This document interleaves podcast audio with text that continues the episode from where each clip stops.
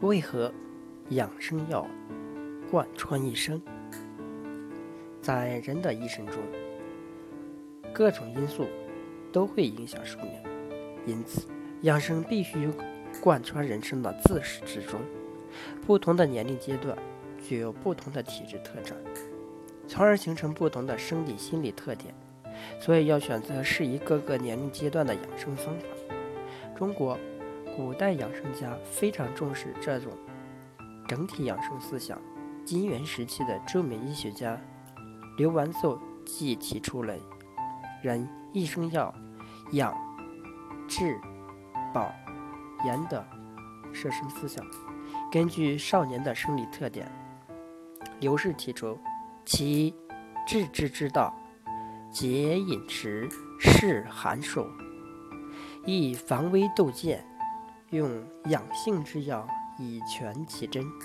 认为用养性之药保全真元，对少年健壮有重要意义。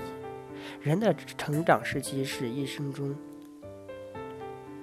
兴旺阶段，据此特点，刘氏认为其治之之道，辨八邪，分劳逸，以治病之药，当减其毒，以全其真，减毒预防伤症的思想。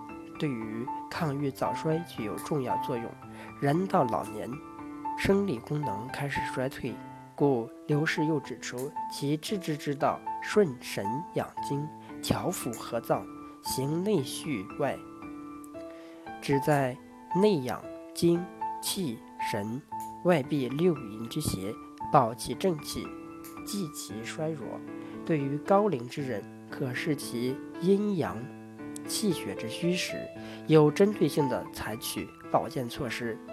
刘氏指出，其治之之道：参精华，触奥庭，受理阴阳，周流和气，直言年之要，以全其真。